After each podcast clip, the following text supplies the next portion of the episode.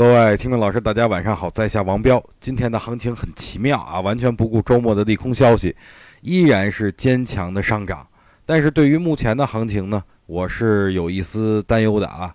首先，第一个担忧就是今天上涨的板块主要就是煤炭、钢铁。说实话啊，每当煤炭、钢铁一旦上涨的时候，我都会担忧。虽然是期货那边焦炭已经创出了新高，但是我觉得目前焦炭和动力煤期货的价格已经很高了，正所谓高处不胜寒嘛。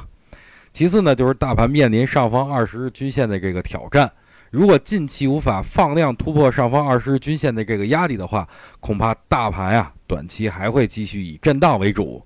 不过啊，通过最近的这盘面表现来看，哎，我觉得大盘很难跌下去了。这说明呢，目前很多资金都是在这个位置吸筹的，而且通过沪港通的数据也看得出来呀，外资也是持续流入的。所以啊，我觉得短期如果回调，依然是很好的建仓时机。